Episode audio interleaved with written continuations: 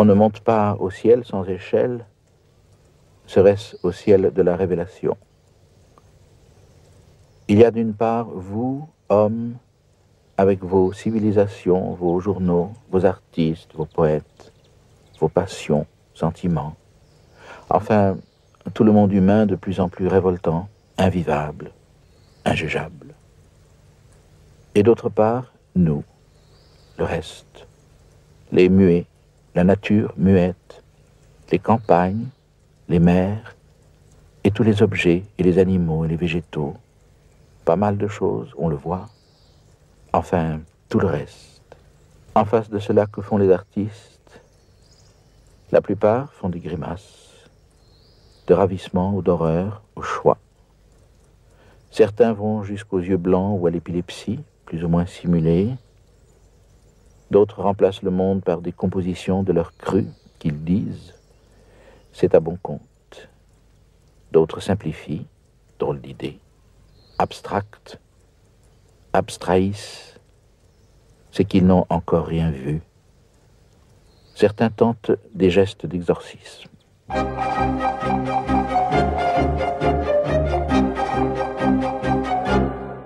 Nous vous proposons d'écouter dans un instant une nouvelle rencontre enregistrée à la librairie Ombre Blanche à Toulouse, vendredi 21 février 2020, autour de Machine Paulet, premier ouvrage collectif de référence sur le cinéaste Jean-Daniel Paulet, publié par les éditions Musica Falsa, en présence de Annalisa Bertoni, enseignante à l'école supérieure des beaux-arts de Nîmes, et de Cyril Nera, écrivain et critique de cinéma. La rencontre était animée par Christian Torel. Bonne écoute.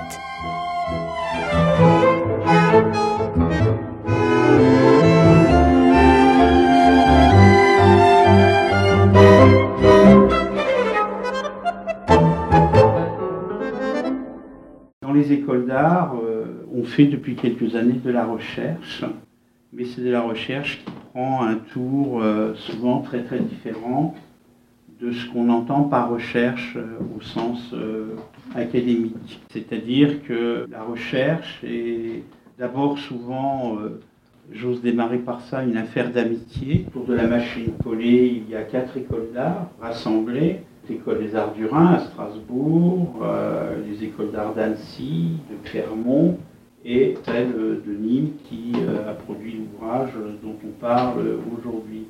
Donc une affaire d'amitié, c'est-à-dire une affaire de complicité entre euh, des enseignants, des artistes, des critiques, des cinéastes et des étudiants qui sont aussi toujours associés à ces projets. Donc la machine polée, c'est une sorte de prisme finalement qui euh, intègre euh, toutes ces données et qui ne me semble pas euh, trahir l'univers de Polé justement. Alors je ne suis pas du tout un spécialiste, mais il me semble que, je dirais, à travers son cinéma, il y a effectivement cette question de la surprise, de la rencontre, de la fascination, euh, euh, toute chose dont nous parlons euh, beaucoup au quotidien dans nos écoles, puisque c'est un petit peu le levier aussi de notre action. Donc c'était une, très belle rencontre et pour accentuer l'effet de cette rencontre, on s'est lancé dans une édition que vous pourrez découvrir ce soir, qui est assez ambitieuse, avec euh, la complicité de la Cinémathèque de Toulouse, puisqu'il y a beaucoup de documents d'archives euh, dedans. Il y a des essais, il y a aussi différents types de paroles, euh, on pourrait dire, d'artistes qui regardent l'œuvre de Paulet, d'étudiants aussi, qui se saisissent d'un petit fragment finalement de cet univers et qui le ramènent à leur propre occupation. Bref, on est en face d'un objet non normé, un objet très, très étonnant comme nous aimons les produire habituellement. Donc je voulais remercier euh, tous les protagonistes euh, de cette affaire. Alors beaucoup ne sont pas euh, ici ce soir, mais j'ai une pensée pour eux. Remercier aussi au groupe Blanc de nous accueillir pour cet échange, cette conversation avec le public. Et puis, je vais tout de suite laisser la parole, puisque, comme dit philosophe Jean-Luc Nancy, un philosophe, ça doit savoir se taire. Et en plus, je ne suis pas philosophe, donc je me taire. Merci à vous. Merci à vous. On va essayer de rentrer dans le vif du sujet. Le mariage de la Cinémathèque et de, Paulet, si j'ose dire, est, un, une union importante, puisque le, fonds d'archives de Jean-Daniel Paulet a été euh, déposé à la Cinémathèque de Toulouse donc à Balma, et qu'effectivement une partie de ce fonds euh, a constitué ce, livre, ce livre qui est assez, euh, assez étonnant, aussi déroutant d'une certaine façon qu'un film de Paulet, et probablement d'ailleurs sa, fabrication, la manière dont vous l'avez monté, et peut-être en regard avec euh, l'objet même dont il est question, c'est le cinéma de Paulet. Il y a un grand nombre de contributions, dont les vôtres, Annalisa Bertoni, qui enseignait la littérature à, l'école des beaux-arts, donc de, Nîmes, et euh, vous, Cyril Nera, qui étiez venu il y a déjà quelques années pour parler de Jean-Marie Straub, peut-être qu'on en mhm. parlera, on ne sait-on jamais, et qui euh, avait enseigné bien des choses, et qui aujourd'hui, finalement, vous avez décidé de vous établir non loin de Nîmes, dans les Cévennes, pour travailler euh, autrement, le, on va dire les mots, avec ceux qui parfois en sont privés, les, autistes, puisque vous travaillez à Monoblé dans la suite de la présence de, Fernand de Ligny à Monoblé. On va attaquer d'abord par euh, la fabrication de l'objet et comment, pourquoi. Moi, je voudrais juste dire, euh, on disait à une époque d'où on parle, la première rencontre avec Paulet, elle date, j'avais 13 ou 14 ans, 14 ans je crois, quand on suivait les, chanteurs yéyés et que le, nom de Françoise Hardy avait ramené au, cinéma le palace à côté de la maison pour voir une balle au cœur. C'était un peu déroutant, peut-être à cette époque-là déjà, mais bon, même si on commençait à, voir les, les films de la nouvelle vague quand ils arrivaient dans une petite ville. Ma première grande surprise, moi, c'était Laure-là, que j'ai vu en 72, 73. Donc ce saisissement euh, par euh, ce film, je n'ai vu Méditerranée que bien après. Et j'ai aussi le souvenir de Dieu sait quoi, que j'avais d'ailleurs proposé euh, au banquet du livre à la grâce. On l'avait projeté sur les murs de l'abbaye de la grâce. Ceci posé, je vais juste préciser quelques. Vous avez deux textes en fin de volume. Vous êtes tous les deux rangés en fin de volume avec deux textes importants publiés dans cet ensemble. Peut-être vous nous direz pourquoi et, et comment. Et puis vous, vous êtes plus particulièrement occupé aussi de la coordination de ce livre. Oui, avec Bastien Gallet et Maïda Fortuné. Je trouve intéressant que vous parliez de la, de la première rencontre avec Paulet, parce que la question de la première rencontre traverse tous les livres et aussi peut-être à l'origine même de ce projet. On évoquait tout à l'heure hein, l'amitié aussi entre des écoles et entre des enseignants qui travaillent, des artistes et des chercheurs qui travaillent au sein des quatre écoles qui ont été nommées. Nous nous sommes souvent réunis de façon informelle en raison de notre amitié et nous avons constaté que le cinéma de Jean-Daniel Paulet était un élément essentiel, toujours présent dans les cadres de nos cours et de nos rencontres, de nos rendez-vous, de nos échanges avec nos étudiants, que nous finissions tôt ou tard toujours pour montrer souvent l'ordre méditerranéen, Dieu sait quoi, euh, donner cette référence aux étudiants, leur dire à, un moment donné, il est très important pour toi de découvrir le cinéma de Paulet. Et ce qui est intéressant, c'est que dans le livre, cette question de la première rencontre, de la découverte de l'œuvre, de la sidération parfois d'un plan, d'une séquence, est assez récurrente. Il y a plusieurs témoignages et expériences de cet ordre-là qui essayent de rendre avec euh, vivacité, avec fraîcheur, avec toute la palpitation qui est en jeu lorsqu'on découvre pour la première fois une figure et une œuvre importante, ce qui s'est passé à ce moment-là. Donc, euh, à partir de ce constat, de l'idée que Paulet était un cinéaste très important pour nous tous et en même temps encore malheureusement un peu méconnu, un peu en marge, à marge euh, historiquement de la nouvelle vague et à marge euh, dans le temps présent euh, par rapport aux occasions de visionnage et, à marge aussi d'un travail critique qui s'est quand même fait de façon considérable avec beaucoup de sérieux, de profondeur dans l'analyse, mais les monographies et les travaux collectifs sur Paulet ne sont pas nombreux au jour d'aujourd'hui. Il y en a deux notamment, voilà, un édité par Paulet lui-même avec Gérard Leblanc, l'entrevue, et puis les livres magnifiques de Jean-Louis Letra avec Sandra Liantra-Gang. Et bientôt bientôt le livre des Fargiers, bien sûr. Mais bon, ça fait trois monographies en, français. Et il y en a une en italien et pas grand-chose d'autre. Voilà, ça c'est un peu l'origine du projet. L'idée est donc qu'il y avait un manque de connaissances, un manque de reconnaissance aussi peut-être, et qu'en même temps, la figure de Jean-Daniel Paulet, ses recherches, les expérimentations qu'il avait menées avec euh, une euh, vigueur, hein, j'ai envie de dire, extraordinaire, ne cessant jamais de se confronter à la nécessité de tester et de tenter des nouvelles choses à chaque nouveau projet, que cet élan de Paulet était aussi un levier formidable pour se mettre au travail dans le présent et que donc euh, connaître Paulet, se doter d'outils qui nous permettent d'approfondir notre connaissance de son œuvre, de ses, de ses, films et de ses recherches aussi, de sa pensée sur le montage et sur d'autres questions très intéressantes, c'était une façon aussi de se rapprocher de la possibilité d'être pleinement dans notre monde aujourd'hui, pleinement au présent et pleinement au travail en tant qu'artiste. Et je pense notamment aux jeunes artistes en formation dans les écoles que nous, en tant qu'enseignants, accompagnons. À partir de là, de nombreux amis comme Cyril ont été d'accord pour nous accompagner dans ce projet, dans cette aventure, qui n'avait pas un périmètre dessiné de façon extrêmement précise. Nous avons rencontré Francesca Bozzano aux archives euh, il y a quelques années. À l'époque, notre projet était encore dans un état embryonnaire. On ne savait pas encore précisément comment on, aurait avancé. On a construit notre euh, méthode de recherche et notre projet au fur et à mesure à travers les apports euh, singuliers de tous les participants donc, euh, qui étaient à la fois des philosophes, des spécialistes de cinéma, des proches de Paulet, comme euh, Maurice Borne ou Boris Paulet, le, fils de Jean Daniel, et à, travers hein, l'apport des étudiants aussi, surtout.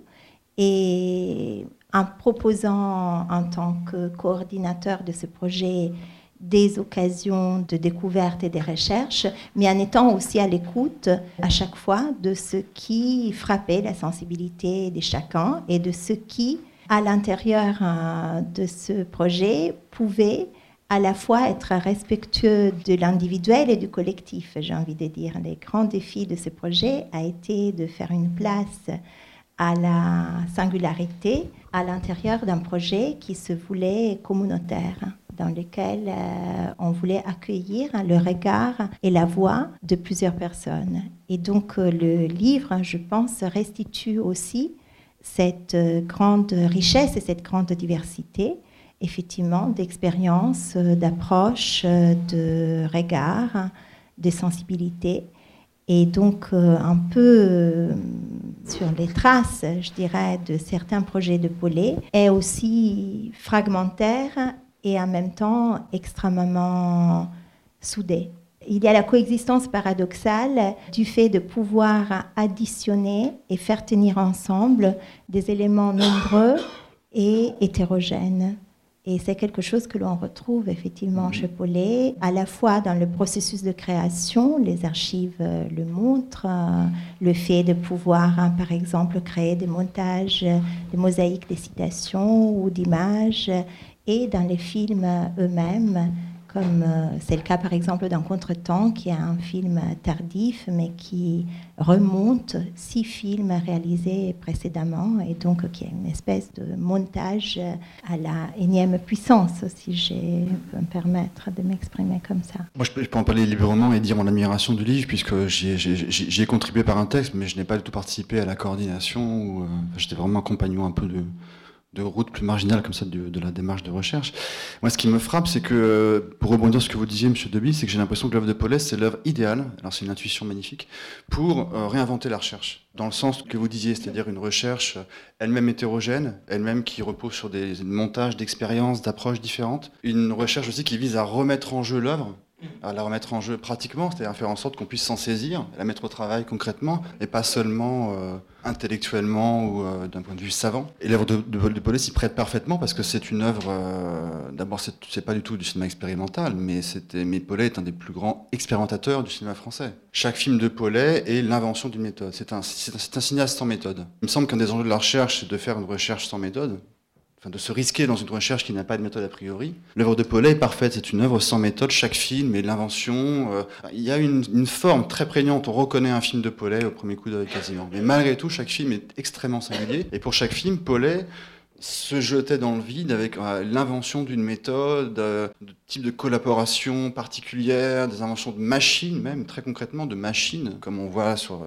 la très belle photo qui fait la couverture du livre. Comment on fabrique sur une île grecque une grue avec un tronc d'arbre, euh, un bidon rempli de sable, et enfin une grue de cinéma, c'est étonnant. Donc voilà, il y a cette, dimension de l'œuvre de Paulet d'être euh, vraiment, oui, d'invention de machines et de pratiques pour chaque film. Je crois qu'il se prêtait vraiment à l'idée de cette forme de recherche. Et c'est sans doute aussi pour cela que les étudiants ont pu s'en emparer aussi euh, d'une manière aussi, je sais pas comment dire, fraîche et juste par rapport à leurs euh, besoins eux, de jeunes étudiants praticiens, étudiants pas universitaires, des jeunes artistes, de trouver des manières de faire. Voilà. Et ils ont trouvé, je trouve, avec Paulet, une espèce de série de rencontres, de manières de faire, manières de collaborer avec un écrivain. Alors, ça rejoint l'amitié. Chaque film est aussi le produit d'une forme d'amitié, enfin d'amitié très forte chez Paulet. Donc il y a une résonance très belle, je trouvais très évidente entre l'œuvre même de Paulet et l'aventure qui a été ce projet de recherche, que j'ai suivi encore une fois un peu de loin en loin, et le résultat est vraiment admirable. Le livre ressemble à un film de Paulet, c'est banal de dire ça, mais il est à la fois rond et ouvert, on pourrait dire aussi.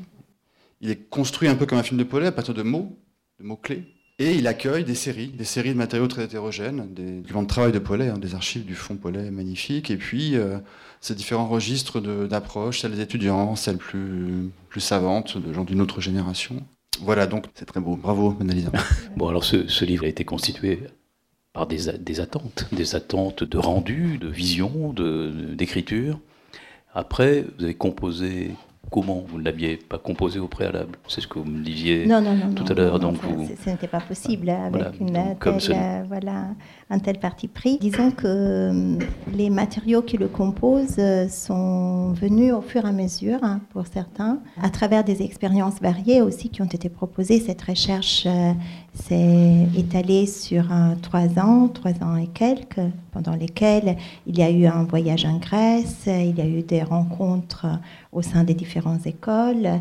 Il y a eu aussi des initiatives de la part de certains étudiants, euh, par exemple un étudiant des Beaux-Arts de Nîmes, Nassimo Bertomé, suite à la rencontre avec Maurice Borne, a décidé de partir en Crète pour euh, approfondir la rencontre avec Maurice Borne, pour le côtoyer pendant un mois.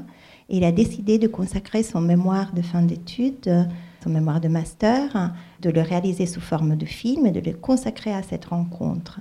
Donc c'est quelque chose qui s'est construit grâce euh, à cette première journée passée avec Maurice Borne qui avait quitté la Grèce pour venir nous rencontrer en France. Et puis il y a eu un, mouvement inverse de la part de cet étudiant qui est allé le rencontrer en Grèce, visiter l'île d'Espinalonga où Jean-Daniel Paulet avait tourné l'or. Et donc euh, vivre aussi cette expérience de rencontre à la fois avec euh, Paulet, avec les lieux de tournage de l'ordre et avec Maurice Borne, avec ses témoignages par rapport à son expérience avec Paulet et avec Maurice Borne, tout court Maurice Borne aujourd'hui, Maurice Borne au-delà de Paulet.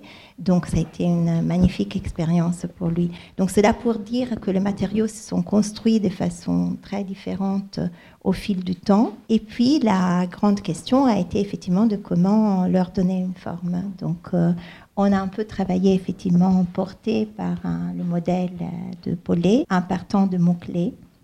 On a demandé à chaque contributeur d'identifier des mots-clés dans sa propre contribution. Et à partir de ça, nous avons commencé à essayer de composer quelque chose qui est un peu de l'ordre effectivement du montage et à voir à quel moment les contributions différentes faisaient écho à des questions posées par Paulet à l'écrit dans ses manuscrits, dans ses carnets de recherche, par exemple dans les archives. Euh, nous avions passé 3-4 jours à la cinémathèque, ça n'avait pas été très long, mais nous avions photographié à cette occasion des très très nombreux documents dont nous avons mis en partage ces archives. Même des personnes qui ne sont pas venues voir ces documents les ont découverts à travers. Donc il y a eu tout un travail aussi de transmission, des passations qui est très très intéressant à, souligner. Cette idée de la machine, d'ailleurs, hein, le, titre de ce projet et de ce livre vient de l'idée, effectivement, qu'une machine est quelque chose qui, qui produit et qui met en circulation des énergies sans arrêt. Donc euh, c'était véritablement ça qui nous animait, dans l'idée de penser qu'on pouvait avoir été, je ne sais plus, on était 5 ou 6 ou peut-être 7 ou 8, voilà, 7 à la cinémathèque et que beaucoup plus de personnes après ont pu, euh, bien entendu de façon confidentielle, sans faire circuler des documents inédits, mais il y avait à la fois la confiance dans la possibilité de pouvoir mettre en partage cette expérience et de pouvoir la transmettre. Le travail d'élaboration de l'édition s'est fait par étapes euh, en collaboration avec les contributeurs et aussi dans un échange euh, intense euh, entre moi-même, Maïder Fortuné et Bastien Gallet, qui avons été un peu à la tête de la coordination, mais pas que, avec aussi les autres, euh, les autres coordinateurs du projet de, recherche, notamment Jean-Marc Chapouli, Alain Delanegra, Jérôme Thomas, Alexandre Costanzo, j'espère que je n'oublie personne, Alex Pou, qui nous avait côtoyés pendant un temps. Donc nous avons eu beaucoup d'apports. La difficulté était parfois aussi d'arriver à faire des choix par rapport à l'ensemble des pistes qui s'ouvraient à nous.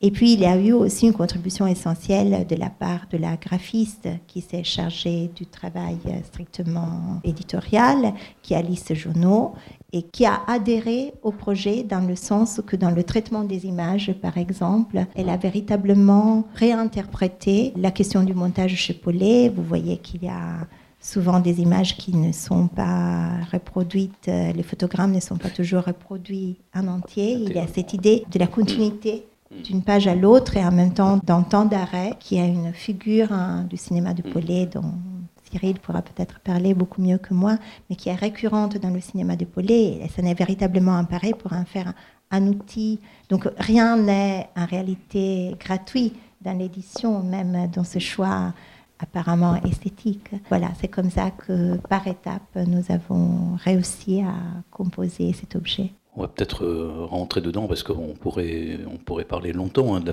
la, fabrication de ce livre et du travail de la graphiste. Et effectivement, pour reprendre ce que disait Cyril Nera, c'est un objet ouvert. Et d'ailleurs, je dirais même pour un libraire, c'est peut-être problématique parce que il n'y a pas de couverture rigide. Ça donne tout de suite l'impression qu'on peut sauter dans la piscine sans passer par le guichet. Mais c'est un livre de ce point de vue, on, voit bien hein, quand même que tout est conçu euh, comme une chose dans laquelle on a vraiment envie de rentrer immédiatement. Et puis, euh, il y a euh, des tons, des modes d'expression très différents. Et, mais de l'un à l'autre, on, peut faire des va-et-vient, et c'est vraiment, c'est vrai que c'est un livre formidable. Alors, on va peut-être parler de Paulet, parce que je pense quand même que le public aussi attend cela. Vous aviez sélectionné un fragment de texte de Jean-Daniel Paulet que vous souhaitiez lire, et moi je lirai en suivant un, un propos de Jean-Luc Godard, qui est dans le texte et qui est aussi dans les entretiens des bonus des DVD. Je vais vous laisser lire ce propos de Jean-Daniel Paulet. c'est un propos qui est tiré d'un entretien, peut-être l'un des premiers entretiens de Paulet, donné, je ne sais plus à quel journal, mais juste après la réalisation de Pourvu qu'on est l'ivresse. Je crois que c'est peut-être même la première fois qu'il est interviewé. Et il euh, évoque quelque chose qui est très frappant. Il dit L'image qui parle, c'est une sensation que je j'éprouve souvent, l'impression d'une parole derrière l'image. C'est pourquoi cette attente devient ensuite commentaire. La recherche de l'image serait, plutôt que celle du beau cadrage, la recherche du son. S'écouter, regarder, ou voir s'il n'y a pas de son dans ce que je filme. Alors moi je vais ajouter ce propos de Jean-Luc Godard qui est un, peu plus long et, puis je vous laisserai rebondir euh, là-dessus. On a dit qu'on plongeait dans la piscine.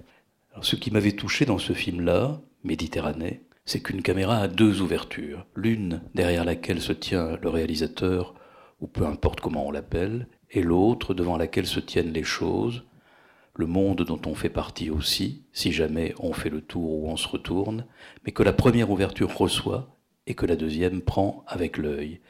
L'objectif n'est pas l'auteur, il reçoit l'auteur, il est derrière. Il ne se rend plus compte qu'il y a une image avant lui, ou qu'il y a des images, ou quelque chose, et qu'il met des mots dessus. Il dit Je vais faire ça. Et je pense que Paulet basculait entre les deux. Moi, j'y suis venu très lentement. On pensait qu'il fallait faire de la fiction par jalousie ou dégoût de ceux qui en faisaient, et nous voler notre vie, si on peut dire, mais petit à petit, on se rendait compte qu'il y a des choses dont on ne peut pas parler comme ça tout de suite, ce qui fait que moi, j'en suis venu aujourd'hui à dire qu'il n'y a pas d'auteur. Il y avait une sorte de combat entre ces deux ouvertures, et très vite, derrière l'œilleton, on s'est mis à dire des mots, soit les mots du producteur, soit les mots du succès, soit d'autres mots. On a corrompu l'image très vite, ce qui arrive, comme ça. Il montre ses yeux, et ce qui arrive comme ça, il se touche la nuque. Et on peut dire que peut-être Paulet était pris entre les deux, il le sentait beaucoup plus physiquement, moi c'était plus intellectuellement, petit à petit, comme ça. Alors bon, en fait, il faut voir Godard, parce que quand, quand, on lit un texte de Godard, s'il n'y a pas la voix, ça marche pas. Mais, bon, voilà, j'espère que vous aurez retenu quelques-uns de ses propos toujours aussi mystérieux. Je trouve que c'est magnifique ce qu'il dit. C'est un propos très, et surtout très émouvant quand on connaît un petit peu la, la relation très importante de Paulet à Godard, enfin de Godard à Paulet, l'importance extrême de Paulet pour Godard. Ce qu'on entend à la fin du texte que vous avez lu, c'est quelque chose de l'ordre d'une presque une admiration presque jalouse de Godard pour Paulet. Dis-moi, j'ai mis longtemps à trouver ça. Il a fallu y penser. Lui, paf, 25 ans, Méditerranée, ça y est, c'est fait. Et c'est vrai, Godard ressent vraiment ça. Godard avait écrit un texte magnifique, un de ses plus brefs textes critiques, quand Godard était critique de cinéma encore, en 63, il voit Méditerranée, il écrit un texte magnifique de deux paragraphes qui s'appelle Impressions anciennes, qui est un texte sublime, une espèce de poésie critique. le, mot important, c'est le mot impression ici. Et ce qui est très beau aussi, c'est que donc, son propos de Godard, il date d'il y a quelques années, 5-6 ans. C'est une espèce de répétition, de retraduction de ce qu'il avait écrit sur Méditerranée en 63. Ce mot d'impression pour Godard, il est essentiel parce que Godard l'a répété de mille manières depuis euh, qu'il fait les films. Il dit le cinéma, c'est pas s'exprimer, c'est d'abord imprimer. Il faut d'abord imprimer avant d'exprimer.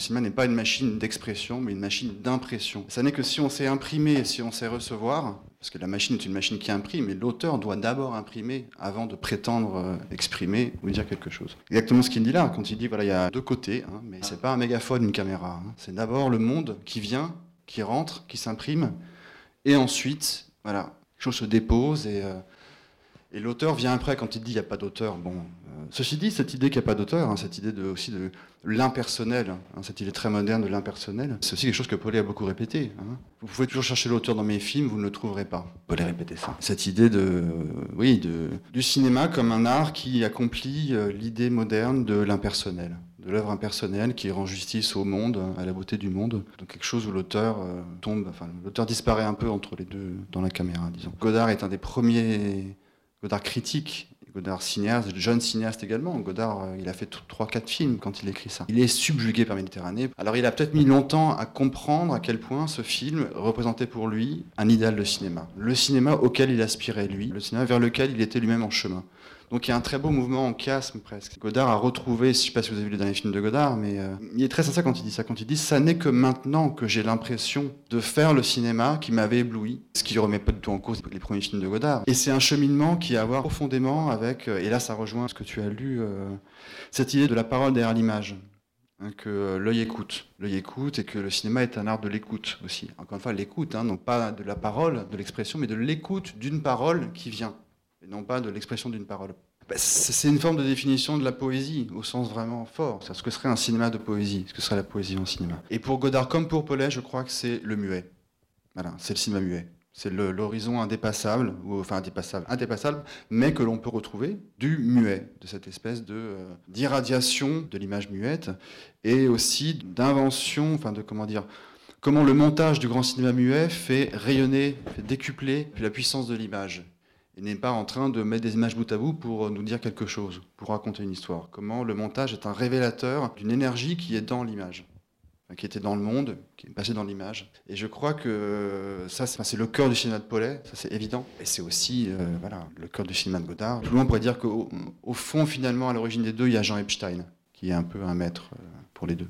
Et aussi, on trouve dans les archives, euh, il y a... Hum, beaucoup de citations de Eisenstein sur le montage. Je pense que Paulet était très, très habité aussi par la question effectivement de, de la rencontre entre les images. Du montage d'attraction, c'est-à-dire du, montage comme explosion, du montage euh, d'une espèce de montage comme une puissance explosive. Il y a des transcriptions de textes euh, sur le montage d'Eisenstein qui sont récurrentes euh, à des époques différentes, effectivement. On avait...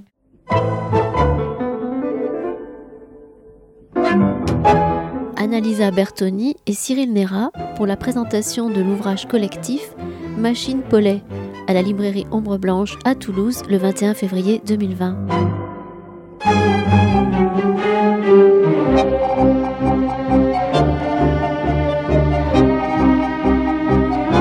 Dans votre texte, vous faites euh, allusion à, l'économie résurrectionnelle de Godard et de Paulet à propos de cette présence obsédante de la mort dans le cinéma de Paulet. Moi, ça fait longtemps que je travaille sur Paulet et que ça, c'est un enchantement, quoi, bien sûr. Mais il part d'une espèce d'intuition, mais il part d'un mot, en fait, qui est le mot de syncope. Parce que, enfin, vous, connaissez le cinéma de Paulet, ce qui caractérise le cinéma de Paulet, ce qui réunit les deux pans de son œuvre, les films euh, essais, pour le dire comme ça, et puis les fictions, c'est c'est la dimension de danse, c'est la danse du regard, la danse du visible, enfin le rythme pauletien. C'est vraiment un cinéma du rythme, d'un rythme dansé. C'est le rythme, voilà. Et euh, il se trouve que Paulet, euh, il l'a raconté plusieurs fois. Euh, il en a fait deux récits et, un troisième maintenant dans le livre de Fargy à sortir. Paulet raconte comment il est né cinéaste. c'est comme ça que je lis en tout cas son récit d'une syncope dont il a fait l'expérience. Il est tombé en syncope. Il était à Sciences Po à l'époque. Il était élève à Sciences Po, élève de bonne, de bonne famille. Alors un, peu cinéphile, mais pas plus que ça. Et un jour, il est dans l'appartement de ses parents, dans le bois de Boulogne, et il tombe en syncope. C'est-à-dire vraiment, il a une espèce d'absence comme ça. Il a une vision cauchemardesque. Il voit vraiment une espèce de monde qui s'effondre il tombe dans les pommes, et quand il revient à lui, il ne reconnaît plus le monde. Il dit, euh, il y avait un journal, il s'était écrit De Gaulle, je ne savais pas qui c'était. Je ne comprenais pas qui c'était, De Gaulle. Et il dit qu'il a longtemps eu, comme ça, du mal à retrouver la mémoire. Enfin, que du coup, cette perte de connaissance, perte de mémoire. Moi, je parlais de ça avec Bastien Gallet, il m'a dit, mais ce que je ne savais pas, quand j'ai écrit le texte, c'est que Paulet, après, il a été très très perturbé, il a dû quitter Sciences Po, et il s'est réfugié à la Cinémathèque. Il a passé des mois à la Cinémathèque, à Paris. Il a arrêté ses études et euh, il a vu des films. Descendu dans le noir, quoi, à la cave, à la cinémathèque pour voir des films. Euh, et, c'est comme ça qu'il est devenu cinéaste. Après, il est allé au service cinématographique des armées. En, piquant du matériel, il a fait ce premier film merveilleux, Pourvu qu'on a l'ivresse, qui est un film muet.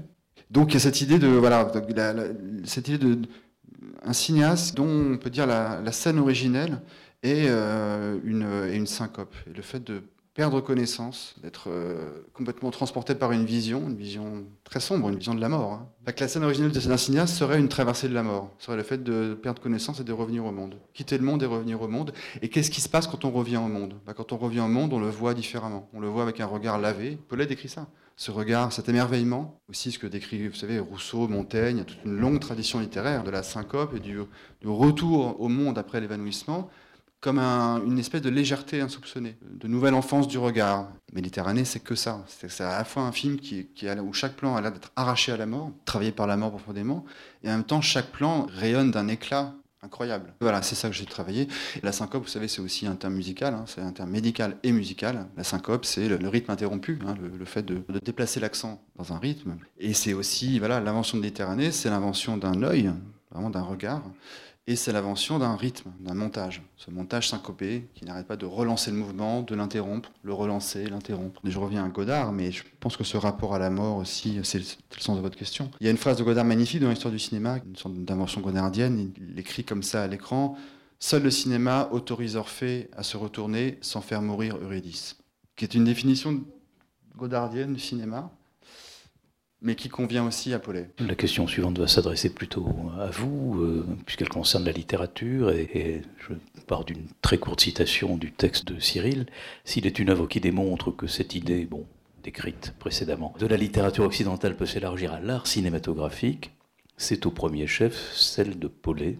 C'est ça qui vous a amené de la littérature, ou pour vous c'est un prolongement, le cinéma est de toute façon, quoi qu'il en soit, un prolongement euh, nécessaire et évident de la littérature, ou c'est justement, ce sont des cinéastes tels que Paulet, ou peut-être même seulement Paulet bah, En ce qui concerne mon expérience individuelle, je suis spécialiste de Duras, donc de quelqu'un qui est voilà, dans, une, dans un rapport euh, de va-et-vient entre l'écriture et le cinéma. Euh, mais effectivement, j'ai une compétence strictement littéraire. Hein. donc euh, oui, quelque part, il y a quelque chose de vrai dans ce que vous dites, parce que mon accès à Paulet a été facilité, ou alors peut-être même ma rencontre avec Paulet s'est faite à, à travers les mots, effectivement, je pense, à travers la fascination de Paulet pour certains auteurs, à travers euh, sa rencontre avec euh, certaines œuvres littéraires, et puis surtout, notamment Ponge, celle de Ponge. Dieu se quoi est un film magnifique, et puis sa collaboration avec Solers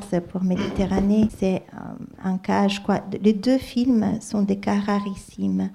Euh, dans Méditerranée, il y a un écrivain, à l'époque euh, peut-être aussi plus connu et plus apprécié même que Paulet, qui arrive à mettre son travail au service du film et à réaliser un texte qui est véritablement un écho et un rapport extrêmement fort et direct avec les images réalisées par Paulet, qui ne trahit pas les images de Paulet. Il a été question, je pense, pendant un temps, je crois que Paulet n'a pas eu le courage de faire de Méditerranée un film muet, comme certains lui conseillaient. Et apparemment, Zoller, alors Zoller ne le dira jamais aujourd'hui, mais à une époque, dans certains entretiens, très tôt, il a raconté que quand il a vu Méditerranée monter, puisqu'il a écrit son commentaire après le montage du film, il a conseillé à Paulet de laisser tomber leur projet, de ne rien écrire, hein, de ne pas faire de commentaires pour ce film. Maintenant, je suis sûre qu'il n'irait, mais j'ai la, la les documents. De, de, dire que la musique est inutile aussi, hein, même si elle est très belle. Il y a cette question aussi. C'est une expérience à faire, peut-être, hein, de regarder Méditerranée aussi sans son et voir ce que ça donne. Donc, euh, il y a ce cas rarissime, et puis il y a le cas rarissime d'un côté donc d'un écrivain qui arrive à faire véritablement le pas d'aller vers le travail d'un cinéaste, tout en n'étant pas lui-même le réalisateur de son film. Et dans le cas de Dieu c'est quoi, un cas rarissime, c'est-à-dire un, cas de transposition, de travail, je ne sais pas comment le nommer, à partir hein, d'une matière littéraire, d'une matière poétique, qui n'est pas une adaptation, qui n'est pas une illustration de cette matière poétique, mais qui est véritablement une réinterprétation filmique de cette matière poétique. C'est comme une lecture, mais par image. C'est comme si c'était une lecture très personnelle, très singulière, mais par image. Je n'ai pas de mot plus juste que celui de lecture, mais en précisant que c'est par les images que Paulet le fait. Et alors, effectivement, c'est par la question de la relation entre les mots et les images que je suis venue à Paulet. Et puis les archives ont été pour moi une mine de ce point de vue, parce qu'en regardant les archives de Paulet à la Cinémathèque, on a découvert que Paulet lui-même écrivait beaucoup, pas de textes littéraires, mais écrivait par exemple des listes de mots. Euh, certaines sont reproduites euh, dans le livre. Il y en a qui ont été des outils de travail et qui sont même filmés à l'intérieur de Contretemps, mais il le faisait régulièrement dans les étapes de création de ces scénarios. Et puis, il y avait tout un travail de collage des citations, tout un rapport extrêmement fécond avec l'écriture, sans jamais peut-être s'autoriser à être auteur lui-même. Il a dit dans certains entretiens qu'il aurait aimé peut-être être écrivain, mais hum, il y a un rapport très puissant avec les mots et il y a aussi, euh, je pense, une forme de... Dans la relation avec l'écriture et avec la littérature, Paulet puise des métaphores une très célèbre, qui est celle qu'il donne pour rendre accessible aux autres le montage de Méditerranée, pour expliquer comment il a réalisé ce montage envoûtant, fait des syncopes, de reprises et de retours, hein, comme le disait Cyril tout à l'heure. Il dit, c'est comme si j'avais, pour chaque plan dans lequel j'avais filmé une chose à la fois, une pyramide, la forge, le théâtre, la jeune fille euh, sur les brancards. À chaque fois, c'est un seul élément de l'image.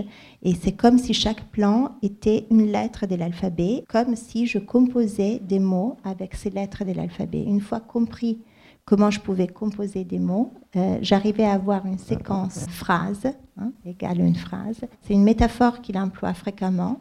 Il est difficile de comprendre précisément ce qu'il entend par cette comparaison avec l'écriture, avec l'alphabet. Plus tard, par rapport au contretemps, il dit Je n'ai plus de lettres, mais là, j'ai véritablement déjà des phrases et j'essaye, parce que j'ai déjà des séquences que j'extrais de mes films intérieurs et je les monte ensemble, donc je travaille avec des séquences. Mon idée est que c'est véritablement une image qui n'est pas en train de proposer de rabattre le travail cinématographique, le travail filmique sur la méthode de l'écriture, par exemple, sur une forme strictement littéraire, une modalité de construction syntaxique d'un film, mais plutôt qu'il s'en sert véritablement comme un exemple, comme euh, une image, dans le sens une, une image rhétorique, une figure, pour tenter de faire comprendre comment il a articulé dans le film les différents plans qu'il a réalisés. Mais c'est un univers encore en, grande partie inexploré, celui de la relation de Paulet au mot, je pense, aux lectures.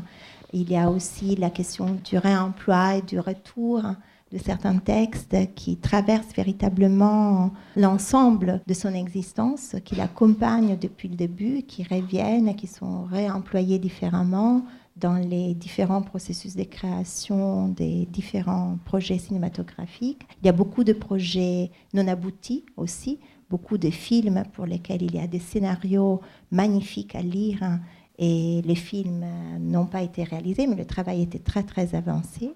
Et puis il y a tout un apparat aussi de textes qui sont des paratextes, qui ne sont pas des textes strictement fonctionnels à la réalisation cinématographique, ni des textes littéraires, ni autres, mais qui sont par exemple de l'ordre de la correspondance euh, autour hein, des films et tout ça aussi est d'un intérêt capital. Il y a par exemple toute la correspondance avec les laboratoires hein, Sandoz, laboratoires pharmaceutiques qui ont financé la production de l'ordre.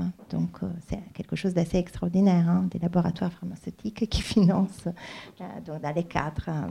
On peut lire un échange de courrier dans le volume. Je reviens un tout petit peu à la littérature et au cinéma en, prenant l'exemple d'Alain René. Euh, je crois que c'est Cyril Néra qui en parle dans votre texte parce que Nuit et brouillard est un texte de, Jean Quérol et Jean Quérol justement sera quelqu'un qui va être important dans, dans la carrière, puis il va faire débuter, euh, entre guillemets, Philippe Solers et Jean mm. Thibaudot, qui sont deux des auteurs euh, qui vont contribuer au, cinéma de Jean-Daniel Paulet. Je voudrais euh, peut-être en, venir un peu à, deux des éléments, deux des films qui sont les plus commentés dans ce livre, comme s'ils étaient vraiment les deux, films fondateurs dans une œuvre considérable, hein, mais quand même, c'est Méditerranée et L'Ordre. L'un donc avec le texte de Philippe Solers, et l'autre avec le commentaire et le travail de, Maurice Borne. Hein. On est sur un autre type de, travail littéraire. Hein. C'est un travail aussi de, plutôt d'anthropologue, d'historien aussi. littéraire aussi, poétique aussi. Et aussi d'homme politique. Hein, et d'homme politique, bien entendu.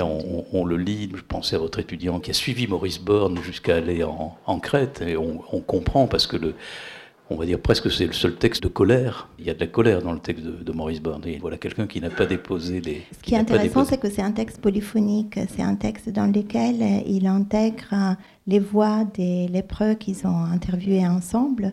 C'est-à-dire que Maurice Borne a interviewé parce que Jean-Daniel Paulet ne parlait pas les Grecs à l'époque. Donc c'était Borne qui posait les questions. Et dans un deuxième temps, Paulet a pu découvrir ce qui était la parole des lépreux. Donc il était, dans les cas de Raymond Dakis, il était très impressionné par cet homme qui parlait. Il a senti le, charisme, la puissance, la force que cet homme émanait, sans pouvoir comprendre le sens hein, de ses propos.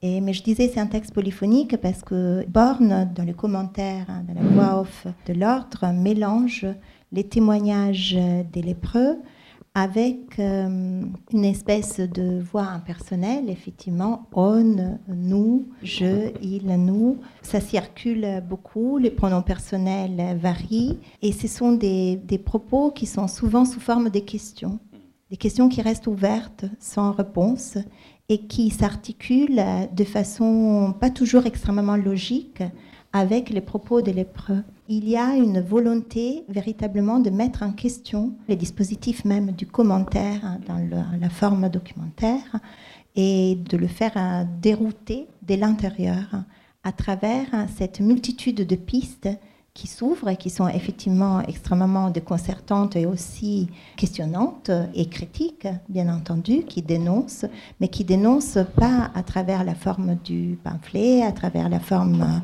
assertive, déclarative, mais plutôt à travers une forme questionnante et insidieusement troublante par ces changements constants de l'énonciation en fait.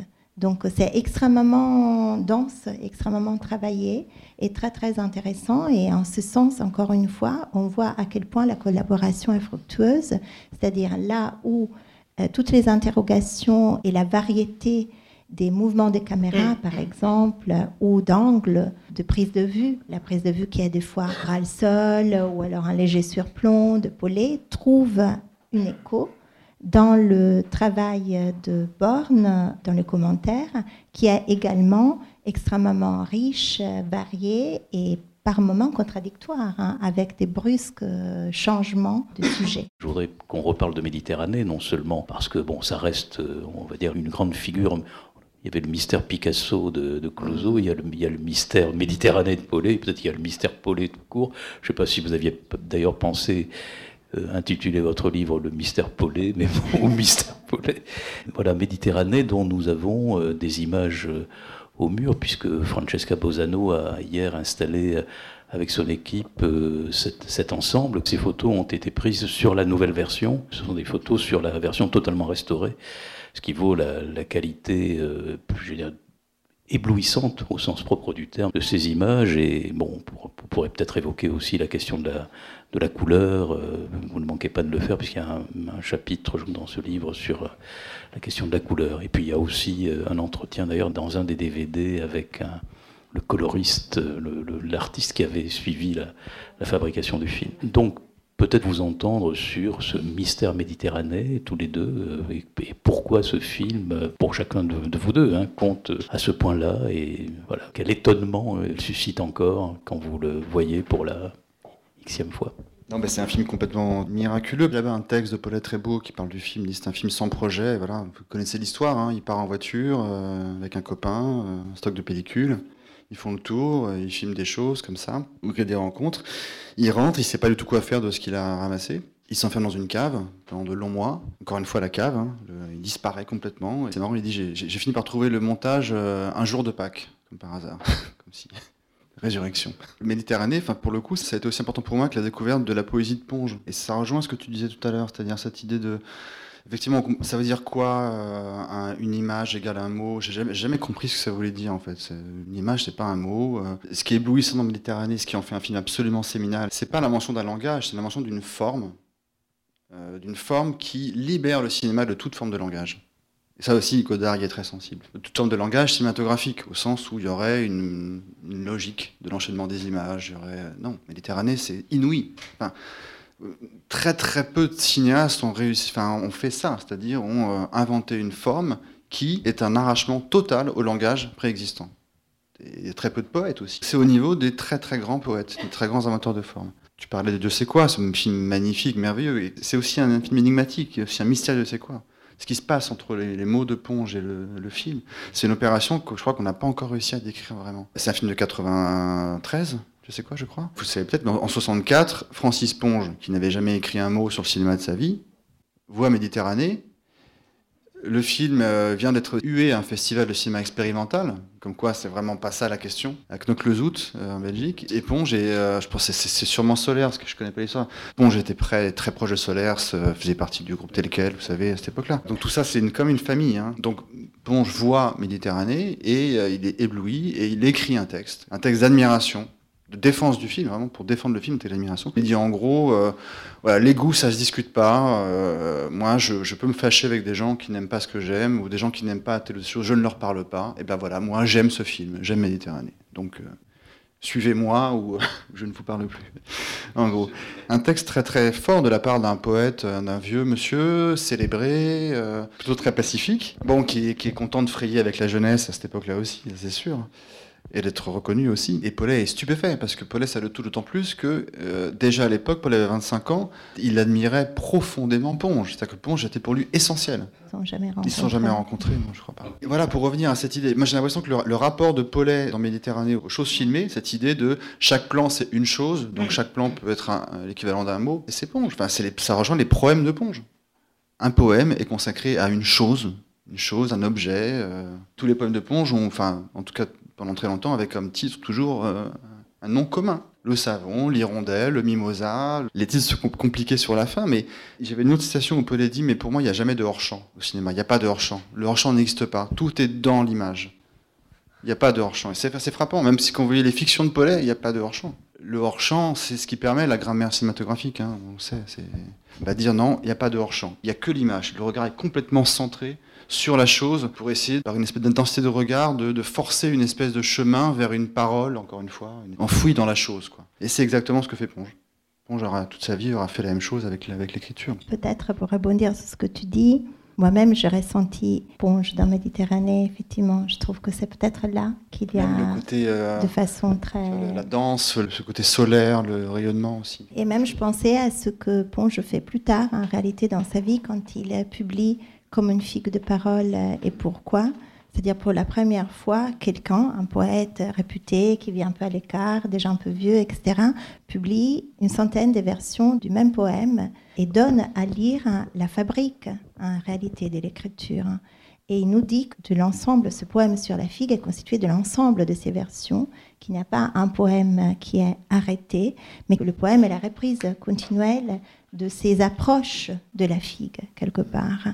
Et je pense que dans Méditerranée, il y a déjà ça, parce que c'est la mandarine qui réapparaît à l'écran, c'est la fille dans les brancards, c'est les pyramides, c'est le même plan et pas exactement le même. Et c'est cette tentative de saisir la chose sans jamais pouvoir s'en emparer complètement. C'est là, je pense, que réside peut-être l'analogie fondamentale entre Ponge et Paulet en prenant peut-être une définition de l'analogie que j'ai envie d'emprunter à, Ponge directement, qui disait ce qui est intéressant de l'analogie, c'est euh, la différence. C'est pas ce qui est pareil, mais ce qui est différent.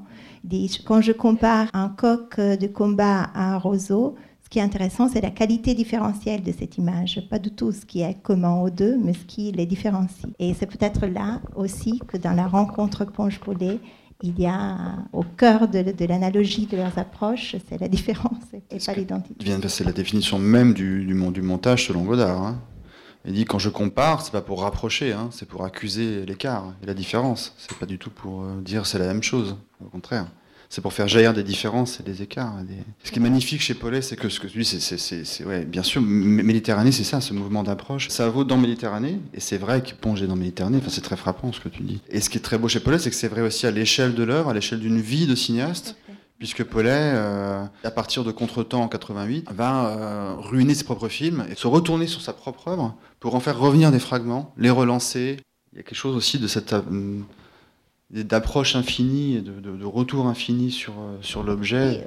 Au risque de la destruction, même, de la, destruction. De la, déconstruction et de la destruction au final. Et c'est un risque que les deux, effectivement, Ponge comme Paulet, prennent consciemment. L'ordre euh, Méditerranée euh, et beaucoup de, de Paulet trouvent écho, c'est un écho de la Grèce. Il a fait certes le tour de la Méditerranée, mais finalement, il s'est beaucoup installé en Grèce voudrais venir à, Bassaé.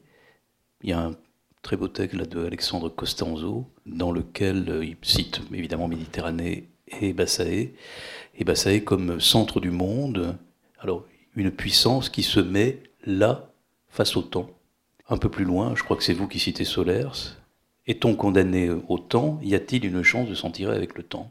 Ça aussi, c'est au cœur du du processus euh, du cinéma de Paulet. C'est qu'est-ce qu'on fait du temps? Beaucoup, beaucoup à dire. La double question de Solers que, que vous citez, elle ouvre contre-temps. Donc ce film euh, que je viens de mentionner, qui est un film essentiel de l'œuvre de Paulet, qui est vraiment le film qui inaugure le dernier mouvement de son œuvre, le dernier grand mouvement de son œuvre, celui de la reprise des films antérieurs, celui de la convalescence, de, enfin beaucoup, c'est beaucoup de choses. Contre-temps. Donc cette idée de s'arracher au temps, bah, c'est quand même la question. Enfin, autant Bassaé s'arrache aussi au temps. Hein. L'édifice, oui. L'édifice, il, alors, il, il, résiste au temps. Il emporte. Bassaé, c'est un court-métrage sublime sur un temple grec, un des plus beaux temples grecs. Le, film n'arrête pas de détruire et de reconstruire le temple, presque, on dirait. Enfin, il filme autant les chaos de rochers, enfin, a différents états de la pierre. Et c'est un film sur le temps. C'est un film qui cherche à s'arracher au temps, le temps que malgré tout subit le temple et il cherche à s'en arracher par le montage, c'est-à-dire par, encore une fois, l'invention de ce montage euh, syncopé, circulaire, cette mise en boucle comme ça, qui est une façon de s'arracher au, temps, à la ligne droite du temps. Ça, c'est une obsession, c'est aussi une des définitions de la poésie depuis, depuis toujours, ça. Hein. L'arrachement au temps, enfin, Rimbaud, euh, Baudelaire, euh, l'éternité.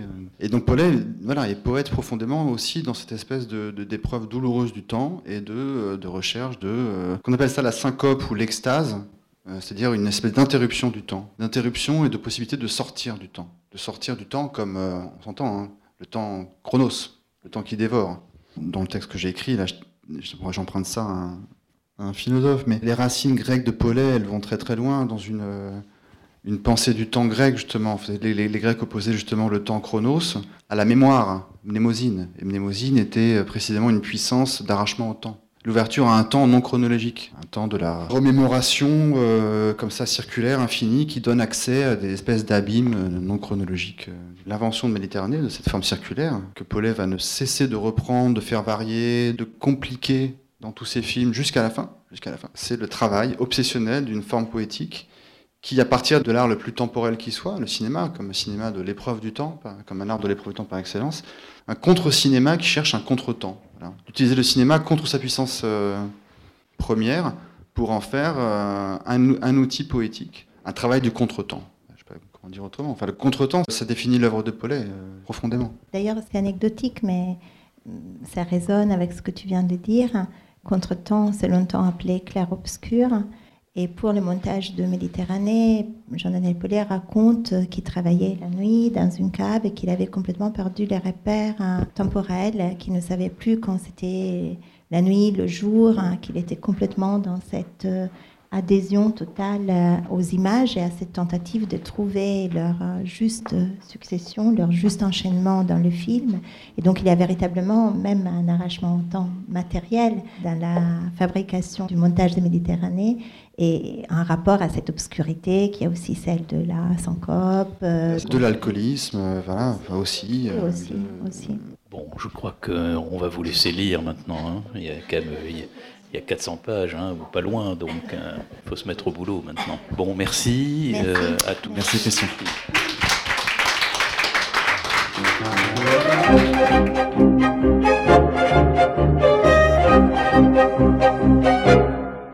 Il s'agissait d'une rencontre à la librairie Ombre Blanche vendredi 21 février 2020 autour de la présentation de Machine Paulet, l'ouvrage collectif consacré au cinéaste Jean-Daniel Paulet en présence de Annalisa Bertoni et Cyril Nera.